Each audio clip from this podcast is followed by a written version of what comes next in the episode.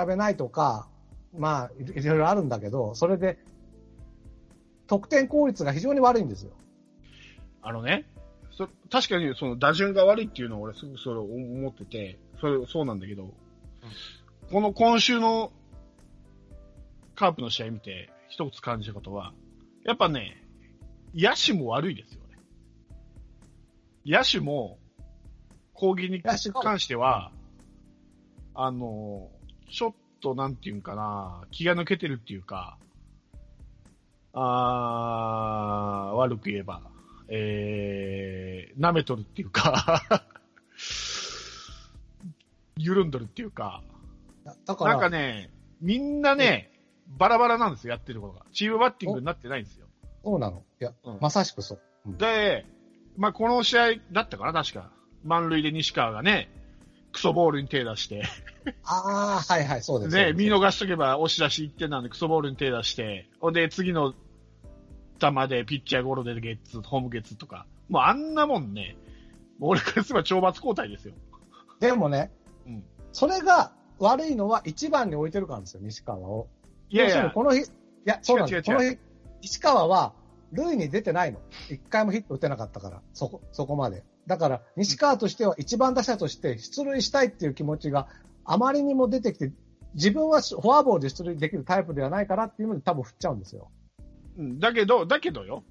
うんあの時点ではもう別に打順関係ないじゃないですか、あのシチュエーションは。いや、だから一番っていう役割を与えたから、私はヒットで出塁出塁しなきゃっていうメンタルになっちゃうんですよ。でもそれだったらケースバッティングができてないってことにならないですか？そうだよ。そうだよ。だから一番に向かないんだって。ヒットで出なきゃ、塁塁に出らないな人なんていうのはまず一番に向かないし、うん。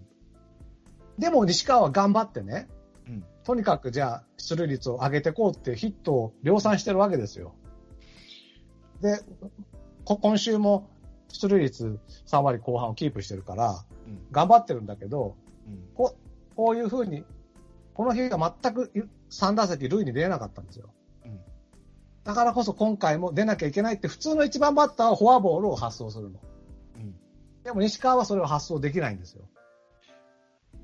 あのね、確かにね、西川ってああいう、まあ、悪球を打つのは上手ですけど、なんかそれに固執してるような感じがするんですよ。で、今明らかに悪球は打ててないんですよね。やっぱり高級質打で、いい球はやっぱ打つんですけど、悪球打ちができてないんですよ。なのに、あの、ああいう球に手出して、だから自分でヒットできると思ってるけど、それが結果につながってないんだろうと思うんですよ。だからそれを早く見極めて、うん。今は、その、悪球打ちができない状態なんだから、まあそれが状態がいいのか悪いのか分かんない。まあそれ別にして、やっぱりあの状況のシチュエーションは、やっぱりい、見るべきですよ。あんな、いかにもワンバンしそうな球を。あんなにああれは手、多分調子良かったらあれがヒットになるんだと思うんですよ。すごく。去年までだったら。だけど今の西川はそれができないんだから、俺はうんあれを見るべきですよ。だから自分の状態が分かってない。やりたいことばっかりが先行して、ケースバッティングができてない現れだなと思って。あれはいかんでしょ。見る、そうだ、見るべきだし、あれはいかんのですよ。うん。だからあの、ススリーボールワンストライクで、うんもう、どっちかっていうと、フォアボールを見ようというメンタルにならないっていうところが問題なの。そう。だから、それがは西川を一一番に置いているということの最大の弊害なわけです。それが俺はたるんでるように見るわけよ。野手が。たるんでる、僕はたるんでるんじゃないと思うな。必死に塁にヒットで出ようとしてる。自分が塁に出るのはヒットしかないって思い込んじゃってるんだと思うんですよね。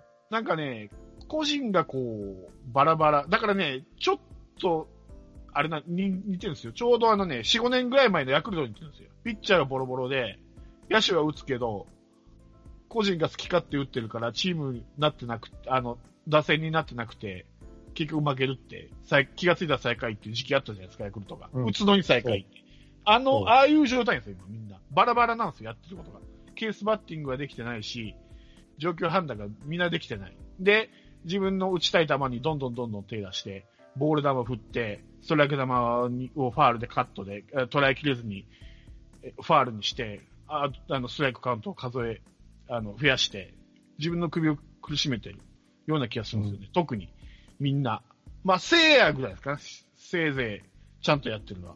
堂林も最近ちょっと、あの、自分の3番とサードと、ね、今ずっと使ってもらえるポジションにちょっと安心してか、ちょっと今までにないようなクソボールに手出してみたりして、打率もちょっとだいぶ下げてきたんだ。まあ、もともとああいう高い打率がいつまでも続くとは思ってないけど、あの、ちょっとここ何試合かの打席が悪い、堂林も。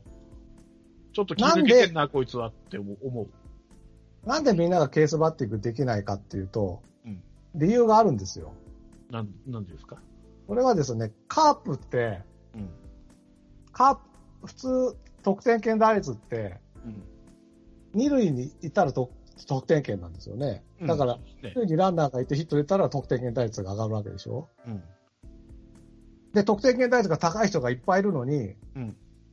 全然打率に、打率が、あと、2割2分だから、あと、2分い、2分ぐらい低い巨人に圧倒的に得点能力がうん。負けてるんですよ。うん。あの、広島は1試合につき4.8点に対して、巨人は1試合につき5.3点も取ってるのに、うん。打率は広島が2割8分9厘に対して、巨人は2割7分。うん。圧倒的に打率勝ってる。それはなぜかというと、うんこれこれちょっと先の話になるんだけど、うん。24日のうん。試合、えっ、と、で、7回表にうん。2アウト1、2塁って場面があったんですよ。で、一塁ランナーは西川ね。うん。これ松山がヒットを打ちましたと。うん。それで西川が帰ってこないの。2アウト1、2塁で、うん。松山がまあ、そんなに強襲というよりかはまあ、なんだろう。転がってライトに抜けていくような、コロコロ転がっていくような当たりの打球で、西川が帰ってこれない。つまりカープの得点圏は3塁なのよ。うん。うん。うん。わかります、うん二塁じゃないの。巨人の得点圏は二塁だから、うんいっぱい点取れるけど、カープの得点三塁だから、うん。全然その半分しか点が取れないんですよ。言ってみれば。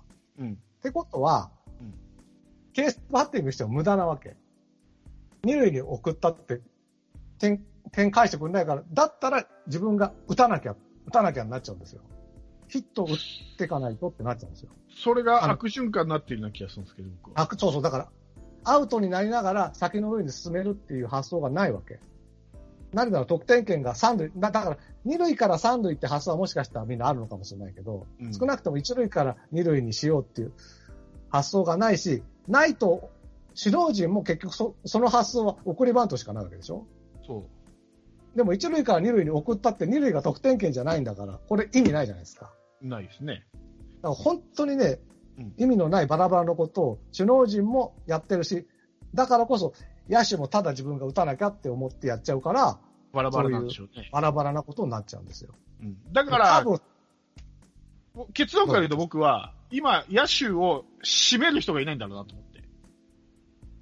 多分、浅山コーチじゃ締まらないんだと思うんですよ。お前ら何やってんだってビシッと締めれるコーチが、石井拓郎であり、まあ、去年までで言ったら東出だったのかもわからない。浅山コーチじゃできないんじゃないかなと思って、あまあそれが。あそうそう、だから、コーチの、そう、もちろんコーチの問題、だから三塁コーチの広瀬も問題なんですよ。ここで、ま、回せないっていう。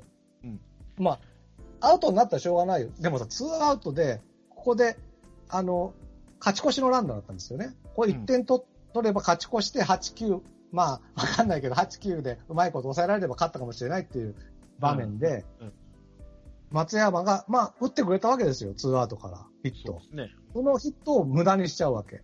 そうん。だから本当ヒット打っても無駄な、ヒット打って無駄になるんだったら、もっとヒット打たなきゃなっちゃうから、結局、みんなヒット打とう、ヒット打とうになって、そうするともう、何がチームバッティングかなんてないじゃないですか。そう。ヒット打つしかないんだから。ヒット打つことが、まあ、言ってみればチームバッティングかもしれない。ね。うん。だからやっぱそこを、いや違うんだよお前らっていう、だから石井拓郎が打撃コーチの時って、彼が言ってたのは、自分はこの、まあ確かに2000本打ってきたけど、打撃の技術を教えるのはうん。無理だとうん。自分ができるのは考え方だと。打席に立つ、いかに塁に出るか、いかにランナーを先に進めるか、いかにランナーは一つ先の塁を取るかっていうことを、常に考え方を徹底的に教え込んだらしいんですよね。技術的なことよりも。で、その考え方が生きて、あの、強い3連覇の時があったじゃないですか。そうです、そうです。という役割の人がいないんですよね、今多分。いない。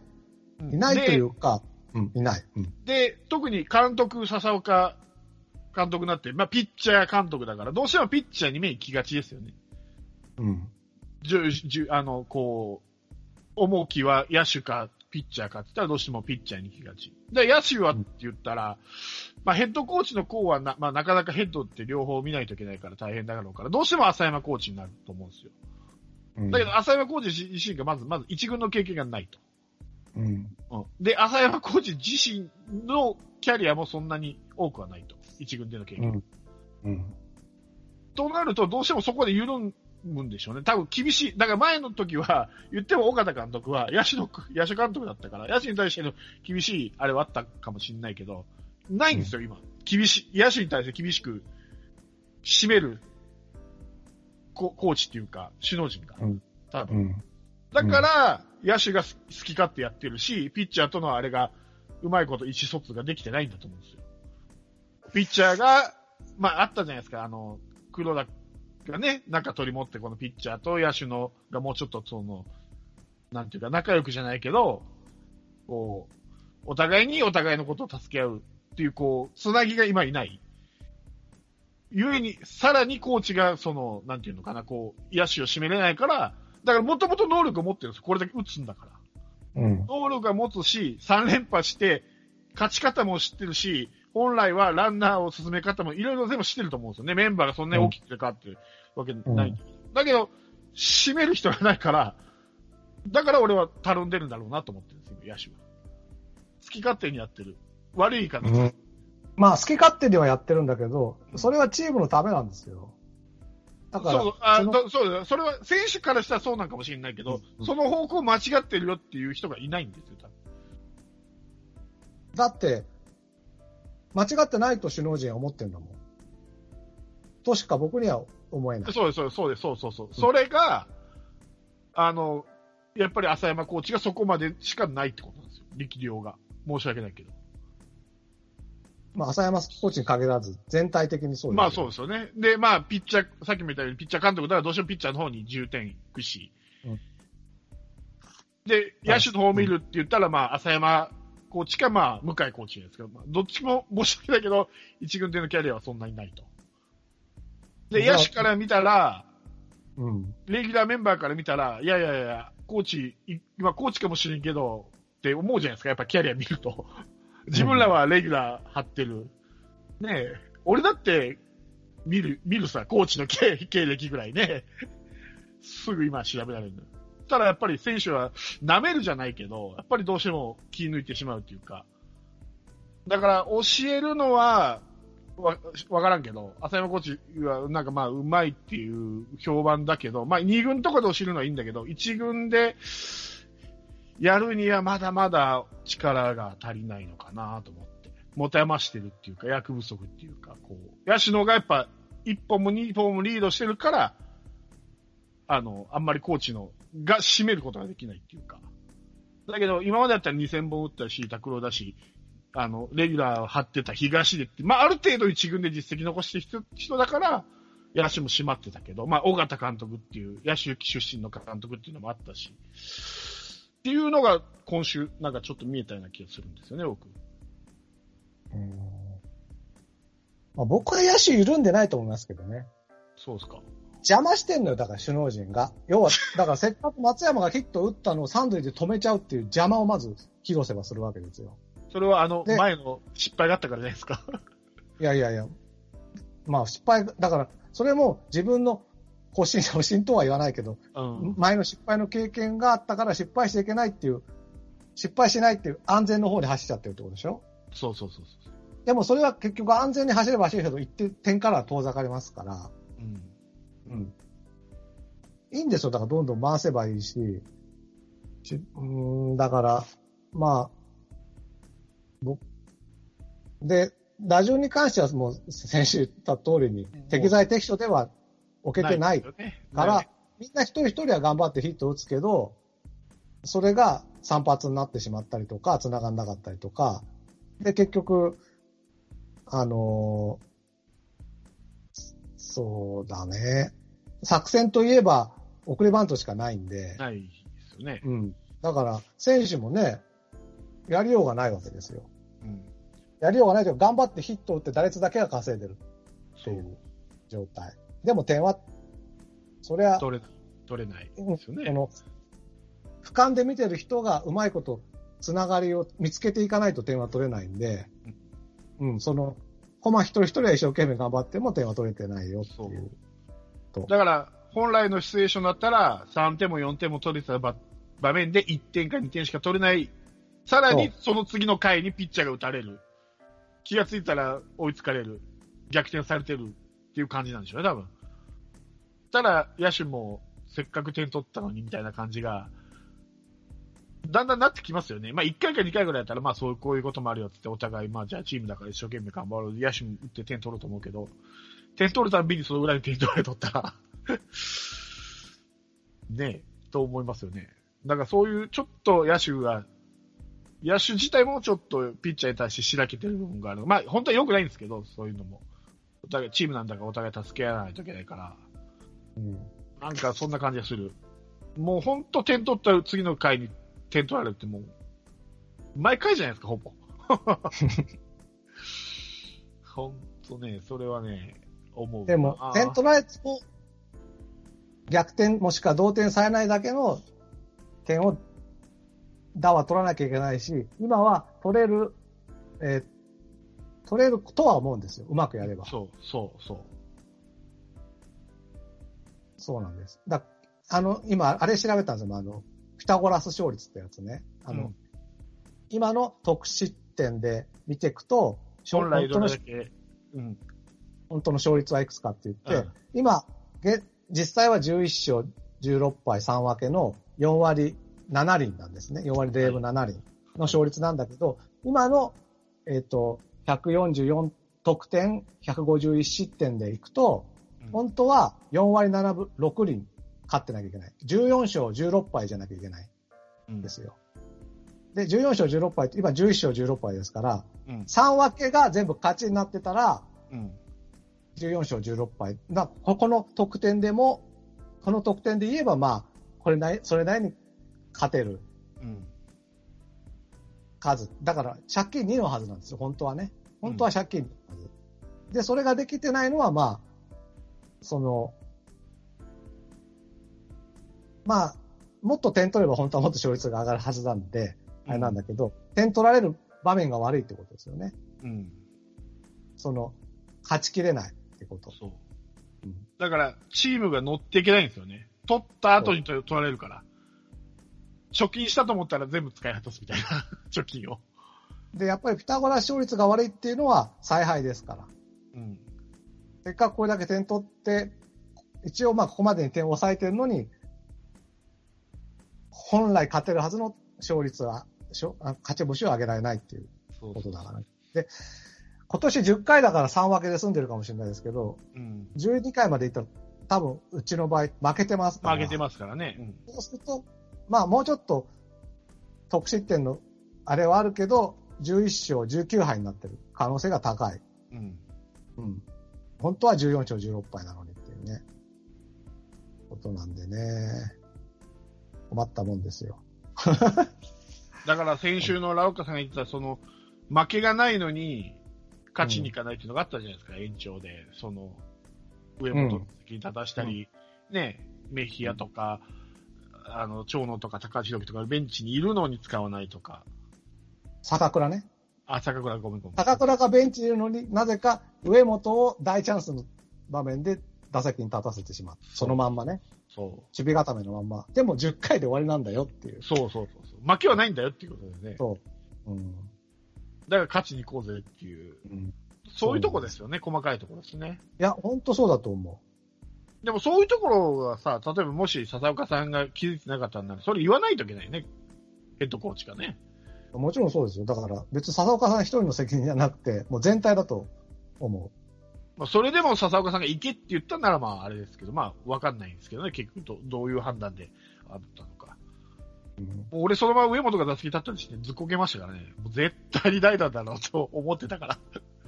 打たすんかいと思ったよね。で、案の定でしたよ。でも、笹岡さんかわかんないけど、ピッチャーの方の采配も変なところがいっぱいありますけどね。その、打者の方もだけど。だから、ちょ、そ、うーん、なんか、だなぁと思って。で、うん、まあ話は変わるんですけど、代打で出てきた安倍が一球もバット振らず見逃し三振とかね、何やってんだよとか思ってね。ああいうところがね、即俺ならね、もう本当、ペップさんだったら許さんでしょうけど、ほんま俺即二軍に送りたくなってくる、あんなことされると。二軍に送るというか、あの時点で、うん安倍に、あなたには何をしてほしいってことを伝えなきゃいけないんですよ。っていうか、安倍ぐらいの選手は分かってないといけないはずなんですよね。新人じゃないんだから。あれが大森とか、坂倉なら俺は言わんよ。安倍ですからね。まあ、分かってると思って出してるとは思うけど、でも、こうそういう結果であるならば、うん一回確認はしなきゃいけないですよ。だからレギュラー取れないんだと思うよ、あれは。逆に言えば、ヒット打ってくれって言って出されて、ヒット打てる球が一球もなかったから振らなかったっていうんだったら別に安倍悪くないしね。でもそんなに臭い球でもなかったよ。でも一回はバット振ろうぜ。だって3回来るんだね、ストライクが。さ見逃し三振ってことは。だってファールで稼いでるわけじゃないんだからね。1回もバット振らずに見逃し三振だから。3回はストライクゾーンに来るわけだから。それを1回も、それ1球カットして、最後のね、見逃しだとかになったら、まあ、100歩譲って分からんこともないけど、1回はバット振らないっていうのはちょっと、しかも代打として、まあチャンスで出て、で、うん安倍ぐらいキャリア積んでる人が、は？と思うよね。その程度って。まあまあ、本当勝つ。勝つ、勝つ。まあ、張本だけど、勝つだこの野郎みたいな。ああいうところが俺は緩んでるんじゃないかと思うんだよ。野手陣が。ああいうの見せつけられると。うんまあ、緩んでるというか、だから、一回一回、ただただ自分の打席を淡々とこなしてるっていうそうですね。ことじゃないですかね。うん。まあ、どうしまえ、今どこまで行きました？阪神戦かな ?23 日の木曜日の試合でちょっと言いたいことがあるんですけどね。じゃあそこ行きましょうか。23日木曜日。広島先発が森下と。阪神が藤波ですね。うん。えーで、えー試合は4対2で、えーなんとか勝ちました。森下が2勝と。で、えー、6回ですか？ピリラの満塁ホームランで、うん藤波を粉砕と。うん。はい。まあ、これこそラロッカさんの言う、下駄を振って、みたいな 回でしたけどね、ここ。まあまあ、ペデラはそうだけど、そこまではみんなフォアボールで繋いだりね。まあまあそうです。まあ藤波ですからね。あの、ペデラの前の打者誰でしたっけ？あいつはダメだった。あれいが、松山がね、三振かなんかしちゃう。あそこは、なんか犠牲フライでも何でも、それこそチームバッティングをして、行ってこなきゃいかんばそう、あ、の松山もダメ。まあ、全ただ。できてない。唯一の救いはゲッツーにならなかったおかげでペアのマンデーホームランが生まれたっていうね。まあ、いや、こう。うん、まあね。まあ、うんまあ、好意的に言えばだ不幸中の幸いや、あれは最悪ですよね、はっきり言って。いや、だから、それが、この間の、それこそ、前の話なんやけど、ゴロ打たないといけないところを打ち上げるとか、ああいうとこなんですよ、松山。そあの、あんまり俺が好きになれるところがね、松山の。う。だからここは何としても当ててね。で万が一ヒットになって、例えば、まず2点タイムリーになりましたと。うん。で、ピレラがホームラン打ちましたが、5点ですからね。そ5点取れたかもしれない。本当はね。っていうか可能性も全部松山つぶまあ、というか、松山のせいで0点に終終わるんじゃないかっていう、ハラハラドキう。ドキ。可能性もあったですからね。そう。0点の可能性がほぼた、すごい高かった。しかも、ピッチャーと何球も勝負してからさ、ファール、ファールで何球も勝負して、ゆえ、そうなったわけないですから、なんか意外と、クソボールを手出して、凡退しましたからね。だから本当その時に何をしなきゃいけないっていうのがね、徹底されてはないですよね。そう。うんそう。まあ、で、4点取って、その裏の回を森下しっかり抑えて、そう。危なかったけどね、よちょっと。まあ、ちょっと危なかったけど、そうそう4対2の段階で7回を迎えて、7回の裏に、じゃあ、7、8、9を、あ、もう6回で森下が降りたんで、7、8、9をどうするかっていううん。ことで、その前の試合で、えっ、と、菊池が、菊池康則が、あの、せ西武に失敗してたん西武ステーションに失敗してたんで、はい。誰出すんだろうな。うんでもまだ菊池だろうなと僕は思ってたんです。あの、守護神は。あ、そうですか。思ってた。僕はダメだなと。多分一岡だろうなと思ってましそしたら、で、誰を出すんだろうと思って7回出したのが、フランスはなんですよ。うん。これね、僕ね、まあ結果的にゼロに抑えるけど、まあセンスないなと僕はここで非常に思いました、系統の。た。それは、それは思いまっていうした。、思ったでしょ？うんだって、この時点でフランスはって、前の週は必ず1点か2点取られてたんですよ。うん。でで、防御率も4、防御率も4点台。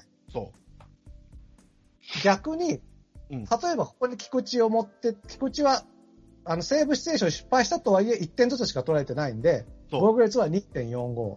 うんもしくは DJ ジョンソンでも防御率は2点台だったわけ。うんだから菊池か DJ を出すべきなところに、うんなぜかフランスは危険な橋を、危険な橋を渡りに行くんですよ。う。うん。で、確か0点に抑えたけれども、うん。こ結果ね。れ多分ね、うん。こういうところが野手が不安になるところだと思うんですよ。ああ。そうね。まずい、フランスはじゃなくて、もし防御率2点台の選手を出して打たれたら、まあ、それは、でも今までの結果を見ての今回の結果だからしょうがないってなるけれども、フランスは出してここ3点取られてみなよ。うん、ほらやっちゃったよってなるよね。そそういうことなんです、だと思うわけ。だからここがセンスがないと思うんですよ。う。そ多分これは多分連投とかいろいろ、なんかいろいろ考えての策なんだとは思うけれども、う。うん。まあフランスは抑えてくれてよかったけど、ここ7回フランスを持っていくこのセンスのなさがね、非常に僕は気になりました、それは思います。今週。その後も出るよね、フランスは確か。横浜のその後。出るの。今週ね、要するに、あの、最終的にサヨナラ負けした金曜日の試合もフランスはをうん、1点差かな ?1 点差かなんかのところで出すんですよね。何点差だっけな？うん。だからここは、本当さっきラロッカさん言った通り、菊池なんですよね。で、もし菊池を休ますとか、例えば、抑えがまだ菊池か一岡って、まあ相手チームわからないじゃないですか。で、もし隠すんだったら、それこそ DJ か、まあ、ケムナか、っていうとこですよね。うんやぶたかまあけっていう。まあそうですね。ここの段階でケムナは今週投げてないんで、その可能性はありますよね。うんう。ん。だったんですよね。だったら、まあ最後、阪神は一岡かな、菊池かなで迷ってたかもわかんないですけど、まあ菊池でもいいと思うんですよ、僕、フランスのなんかうん。ところはね。ほだけど、まあ、ここで菊池出したら絶対後ろは菊池じゃないって相手にバレるから、バレたくなかったら、まあ別に菊池出さなくても今の、まあフランスはではないわな。で、別に、別に左が続く場面でもなかったし、ここは。で、ここは、しかも連敗続いてるから、なんとしてもこの試合、勝たな、取らなきゃいけない試合だったんです。取らなきゃいけない試合で、連投を考えてかなんか知らないけど、危ない橋を渡りに行くっていうのが、本当にわかんないんだよね。と思ってるんですよ。安全なピッチャーを、安全というか、あの、その時点に結果残してるピッチャーをね、うん。出すべきだと思うんですけどね。うんだから、この、その、前も、あの、えっと、多分谷繁が解説してた時だと思うんだけど、まあ、ピッチャーってこれだけ広島打たれてるけど、いい選手はいるっていう判断だったんですよね。谷繁の中でね。ただ、カープの中で、あの、一つ残念なのは、そのいいピッチャーが、どこにはまるかっていうこれができてないと。まあ、決まってないっていうか、できてないっていう。だから、ピッチャーが不安なんですよ。自分は、勝ってる試合に出るのか、負けてる試合に出るのか、うん競ってる試合に出るのかっていうのが、わかんない。で。抑えがまあ、ね、菊池、まあ、その、短試合回戦の時はまあ菊池だって、まあ、抑えは決まってる。じゃあ、その前はじゃあ誰がなのほ堀江なのか、それともフランスなのか。じゃあ、早くピッチャーが降りてきた時は誰なのかとか、ロングリリーフは誰がするのかっていう、そのピースがみんなハマってないんで、みんなピッチャーが不安になると、それは。で、それが良くない効果にもなってるんじゃないかっていうふうなことを言ってたんで、あ、それ確かにな、あるなと思って。だから、本当まあ一番わかりやすいのは、まあ抑えを決めて、そこから逆算していくのが一番まあわかりやすいじゃないですか。先発が降りた後って。ね。で、その後にまあ、敗戦とか、まあロングリリーフは誰がするとか、先発が早く降りた場合は、じゃあケムナがするとか。で、まあ勝ちパターンで、じゃあ一岡が最後投げるんだったら、そのままじゃあホーリーにするとか。っていう決めてしまえばいいのに、例えばさっきみたいにフランスは出してみたり、そこに DJ ジョンソン出してみたり、例えばヤブタを出してみたりっていう、だからこうバラバラになってるから、多分いや、ピッチャー大変なんだろうなと思って、ブルペンにいる間は。そう。だからこの2 23日の木曜日の時点では、うん。一応7回一岡、8回堀江ってハマってたんですよ。うん。だからそのままいけばよかったんじゃないか。で、だって2点差で菊池は試してないわけだから、3点差で菊池はセーブはしてるわけですよ。うん。うん。で、このまま一岡0、堀江0でいったら2点差以上でいくわけだから、うん。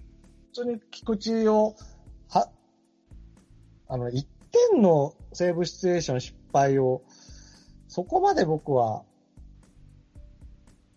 うん、大きく見なくてもいいと思ってたんで、うん、だからこそ、2点あれば菊池でもいいんじゃないかとは思ってたんですよね。うん。というのは、とりあえず、まあ、ぶ怖いけど菊池を置いとけば、一岡と堀江はハマってたから。うん。でそこにフランスはだったのが本当にやめてくれっていううん。感じ。で、確か、瀬野さんが今の話で言うと、ケムナってもう、クリ枠でほぼ決定じゃないですか。まあそうですね。だから、1.86っていう防御率も、だから自分の役割分かってるからいいし、うん。堀江も8回って分かってるから防御率2.84でいいですよね。そうですね。で、自分の役割が分かってない、矢蓋とか、島内とかがひ、ひどい。まあ、そうそう。フランスとかそううん。感じになってますよね。そうそうそうそう。もうだから、無理やりでも決めていいんじゃないだから、いいんじゃないかと思うけどね。うんだから今、ほぼほぼ堀江が8回に決まりつつあるから、あとはだから、そこはだかまあら、変えちゃいかんな。うん、抑えをだからこのまま1岡で行くんだったら、あと7回だけしっかり決めてやれば、先発ピッチャー6回まで持てば、まあなんとか立つし、でも、早めに降りたらもうケムナーがいるしっていう、いうかね、まあ確かに決めにくいのはわかるんですよ、ピッチャーが全体的に悪いから、じゃあ7回にこのつって決めたからって絶対抑えてくれる保証はないので、今のピッチャーは。あとさですけど、うん。なんで菊池康則を、がセーブシチュエーション失敗した後投げさせないんですかね、ほとんど。菊池はだって7、8、9どっかにはハマる人なのにさ、っていうのも僕はあるんですよ。結局いや、だから、22日でセーブシチュエーション失敗してから、23、24、25って一回も投げさせてないんですよ。で、少なくともそう23、24はいい試合してたから、うん菊池が投げるべきシーンはいくらでもあったのに、うん必ずフランスはなの。うんうん。で、まあ、26日でもうとにかく継投をしなきゃいけないっていう時は1イニング投げてゼロに抑えてるけど、うん日曜日、ね、き昨日の日曜日の試合は。なんかもう菊池は、どこも使えません的になんかもう、んなっちゃってるんですよ。だから、結局、一岡も、もしかしたらこれで連続してセーブ失敗すると、一岡も使えませんってなるよ。なるね。だから、そういうやり方をしないでほしいんですよね。そうそうそう。で、なって、チューブラリーになってしまうんですよね、結局。だから、今、菊池は抑え外されたまではいいけど、じゃあ、自分はどのシチュエーションで投げるのか。勝ち投手な勝ちパターンなのか、競ってるパターンでは出されるのか、負けで出されるのかっていう、それすら決まってないっていうか。まがいないにも、ね。あなたが守護神だって抑えを命じて、まあ、抑えははまんなかったかもしれないけど、やっぱりそこは方程式には入れるべきでしょそうですね。なんでそこ菊池を外すようなことをするのか、だから、こともわかんない。だから本当に、その、まあ、さっきの野手の件もそうだけど、選手のやる気がそぎますよね、これはね。うん、そうですね。菊池、どう菊池はだこれまた7回に持ってってまた調子が上がって、一億が上がんないだったら入れ替えるとかさ、うん。うん、そういうことでやっていけばいいんじゃないかと思うんだけど、ダメだと、なんか、ほんと宙ぶらりにしちゃうんですよね。うん特にピッチャーの場合は。うんそこが、ねなんとも。で、なぜかフランスはだけは信用してる謎みんなの期待のフランスなんでしょうね。使いながら復活を願うみたいな。そうなのかな。だとしたら、逆に今の菊池の枠にフランスは置いて、菊池は7回にしてほしいんですけどね。うん、はい。はい。はい。っていうのが、この試合で思ったことです。では次へ、続いて横浜ですね。まだ横浜。はい。何か？いやいや、ないです。さらっといきますか、横浜は。うん。じゃあ24日ですね。広島先発が大瀬だと。で、DNA が上茶谷と。で、結果は、あー9対6で、でうん9回にえーサヨナラ負けですね。うん。えー、佐野に満塁ホームランと。絵に書いた通りのさ、ま、もうほんとね、佐野が打席入った時、あ、まあ、ホームラン、これいかれたと思った通り、あの、いつか、ヤクルトでしたっけ？最後に村上にホームランだそまあ、あれも、あ、ホームランだなと思ったら、案の定ホームラン。さよなら。まあ、一岡君ね、これセーブ失敗と。はい。はい。2点でいいとこ4点取ってきたりするんだよ。本当に。さよならの場面で。村上の時もそうだけどね。この試合もそうですね。い1回と8回ですね。点取った後に取られると。まあ、とはいえ、ピッチャーは頑張りましたけどね、この試合は。だって大瀬良が2回で降りちゃってさ。そうそうそう。なんかね、調子悪かったみたいでね、ケムナが、ほら見た、ほら見たことかですよ。だから大瀬良投げさせ問題。かわかんないですけどね、何が原因か。いやー、だと思いますけどね。まあ、わかんないですけもどまあでもケムナがねよく頑張ったけどね。そうこだから、ケムナーも本当にこういう役割にしっかりはまってくれればはい。いいと思いますね。そうですねうん。クリ枠ですね。振り枠。クリ枠、もしくはハーフ枠。何ハーフ枠って。いやいや、クリもハーフじゃん。ケムナもハーフじゃん。ハハーフ枠。ハーフ枠。で、このさ、だから、1、2、3、4、4対3みたいな時の7回にもフランスを出すんですよ。菊池だろうと。ね。まあ、フランスは0点に抑えたけどね。そう思って。はい。はい。まあ、カープね、じゅ16本ヒット打って6点も取ってるあ、のにそうそうそう。だこういうこと、今年のもう典型的。うんもっと点取ってればね、うん。あの、セーブして、もう4点差とかでもしかしたら9回いけたかもしれないのに。それが日曜日の試合ですよね。4点差で。ああなるとやっぱしっかり抑えますよね。4点差があると。しっかり抑えてなかったけど。まあしっかりは、そまあ、今まで言ったけど、まあとりあえず無失点で抑えたんで。そうですね。いや、あだから、ああ考えてみるとさ、割とさ、ランナー出すけど、野良い下りを抑えてた長崎ってやっぱすごいのかな？こうやってすごいですポスから打たれるってことはさ。いや、それはうん長崎投げてる時は胃が痛かったよ、それは。またお前打たれてんのかっていう、散々文句言ったけど、こういろんな選手がさ、こう抑えて失敗していくじゃん、もうスコットから始まって。だからいかに長崎そある意味、ある意味、まあ、すすごかったのかなと思って。それでも中崎30セーブ上げてたからね。う。うまいこと、どっかでワンアウト取って、どっかでツーアウトと、どっかでスリーアウト取るんですよ。そその中でヒット3本か4本打たれてるかもしれないんだけう。ど、うんこれはだから連続して打たれちゃうから、こういうことになるわけでね。そうん。うまいんだと思う。頭がいいんですよ、多分。う。長崎戻すか。中崎は。中崎は。こうなったら中崎でもいいと思いますけどね。もう無理だろ、今の中崎は。あの3連覇で中崎じゃないよ。そうですよね。まあ。でも、どうです？だから、菊池か一岡かって言ったら僕、まだ菊池康則なんですけどね。守護神は。ああ。だって、菊池はまだ1点差しか潰してないんですよ。ここは、2点差を潰しちゃう。難しいなぁ難しいなぁ経験で言えば一岡なんですよ、経験があるのは。